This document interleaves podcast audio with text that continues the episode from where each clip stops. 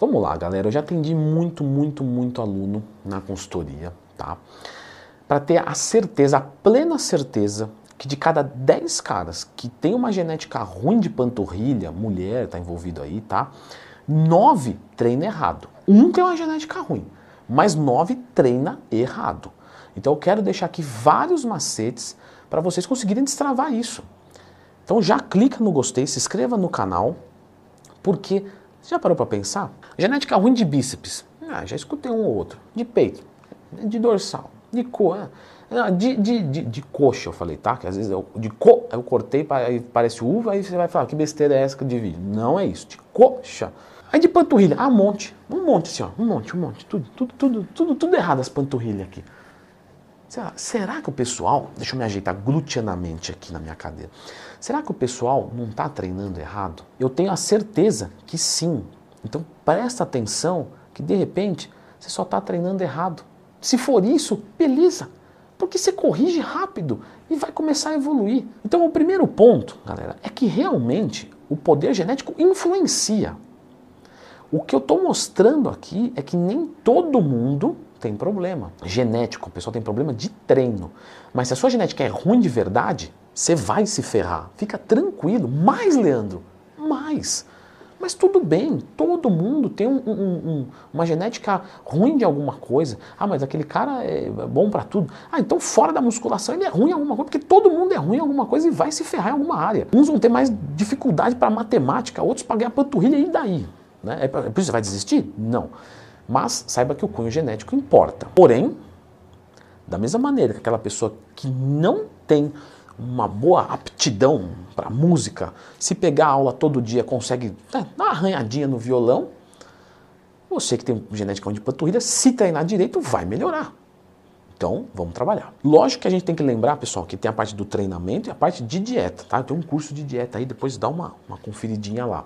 Você precisa de uma boa alimentação, porque na academia você está perdendo massa muscular para sinalizar para ganhar depois. E o que vai fazer isso é descanso e comida. Próximo ponto. O que, que eu vejo o pessoal errando muito, assim, de cara? Volume de treino de panturrilha. Vamos lá. Quantos exercícios você faz de bíceps? Três. Quantas séries? Quatro séries em cada um. Quantas séries você fez de bíceps? Doze.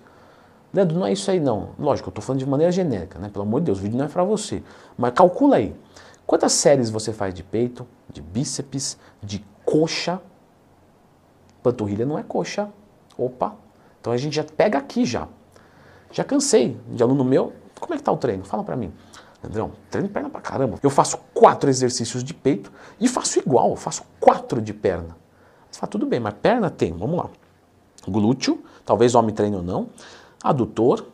Aí nós temos quadríceps, nós temos isquiotibial, nós temos panturrilha, você entende? É a mesma coisa de eu falar assim, olha, eu faço quatro exercícios para a parte superior do meu corpo. Aí você vai ver que esse cara faz o quê? Esse cara faz um exercício de panturrilha, três de, de, de 20 no final do treino. Uma vez na semana. Não vai crescer nunca. É três séries no músculo. Você vai crescer três séries aqui, três séries aqui. Não. Então tem que subir. No mínimo, oito séries, duas vezes por semana. Quem treina uma vez por semana, 12 a 16 séries. Mas tem que treinar assim. Pô, Leandro, mas aí vai dar três exercícios de panturrilha, quatro séries cada um. É igual mais ou menos o que você faz no resto. Então, primeiro de tudo, se erra nesse volume, já deu já é ruim, tá?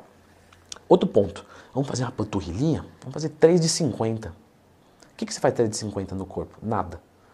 Onde é que não responde? Na panturrilha. O resto responde? Responde. O que, que você faz no resto? Entre 5, 6 movimentos, até 12, 15? Panturrilha é isso. Ah, não, mas panturrilha falaram que eu tenho que treinar com alta repetição. Quem disse? Aí você vai trabalhar RML, que eu já expliquei aqui no canal qual é o fundamento, é bom, mas é outro objetivo. Só procurar dentro do Twin mais tema, resistência muscular localizada.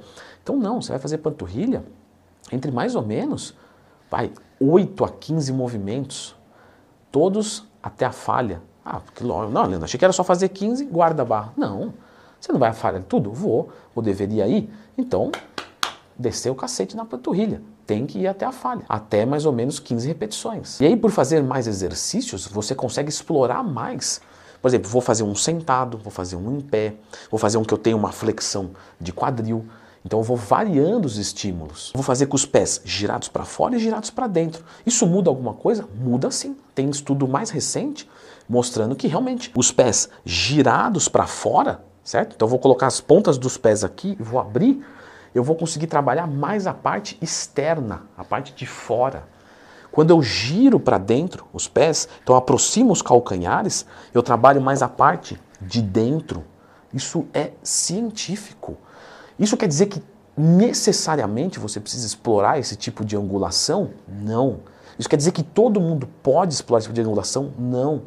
Mas um cara que tem muita dificuldade e que não está desenvolvendo, ele pode começar a variar isso. Então ele faz reto, girado para fora e girado para dentro.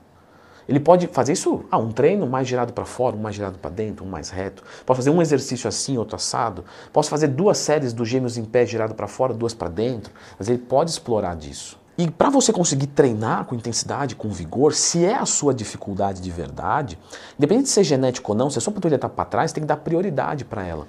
Eu gosto de fazer isso muito com meus alunos da consultoria. Panturrilha em primeiro. Por quê? Porque quando o cara faz um treino de coxa muito forte, às vezes ele vai fazer um gêmeos em pé, ele treme, aí ele baixa a carga, não consegue extrair bem. E a dificuldade dele está sendo panturrilha. Então coloco panturrilha primeiro e depois coxa. E isso normalmente não estraga o treinamento de coxa. Então faz primeiro panturrilha. De novo, não é uma obrigação, tá, gente? Pelo amor de Deus, estamos discutindo aqui possibilidades. Um outro ponto, quando você vai treinar panturrilha, panturrilha, gente, é um músculo muito forte. Vamos entender isso, é, é sério. Ele é muito forte. E olha só o teu bíceps, ó. Olha o tanto de amplitude que tem nesse braço. Faz na panturrilha aqui. Você fala, pô, mas a panturrilha é só isso aqui, só. Só isso aqui, bem pouquinho. Olha o braço. Olha, olha a angulação do negócio. O braço vai lá longe. A panturrilha é aqui, ó. O que, que o pessoal faz? Bem curtinho o movimento, assim, ó. Quase uma isometria. Você vai crescer o que com isometria? Ah, mas isometria cresce porque eu vi uma pesquisa lá. Meu amigo, não estou discutindo resultado, estou discutindo performance. Porque pegar um iniciante e dar um exercício de peito, ele também vai crescer peito. Isso é bom? Não, porque ele pode fazer um monte de exercício, explorar um monte de coisa, um monte de, de variação. Então a gente não está discutindo resultado. Porque discutir resultado você não precisa de mim. Você vai lá e faz qualquer coisa, vai dar resultado. Agora, vamos discutindo o melhor resultado. Então, isometria para hipertrofia? Não. Quando você vai fazer um, um, um exercício de panturrilha, faz ele com o máximo de amplitude. Desce lá embaixo, afunda o calcanhar, vem, sobe lá em cima, sente esmagar e desce de novo. É assim que você treina a panturrilha, com carga, com amplitude, com menos repetição, com mais exercícios. E aí você talvez não vai conseguir uma amplitude grande. Por quê? Principalmente quem tem acima de 1,70m, 1,80m, tem uma baixa flexibilidade da cadeia cinética posterior por inteiro. Quem tem mais de 1,80m normalmente tem, é, é bem normal.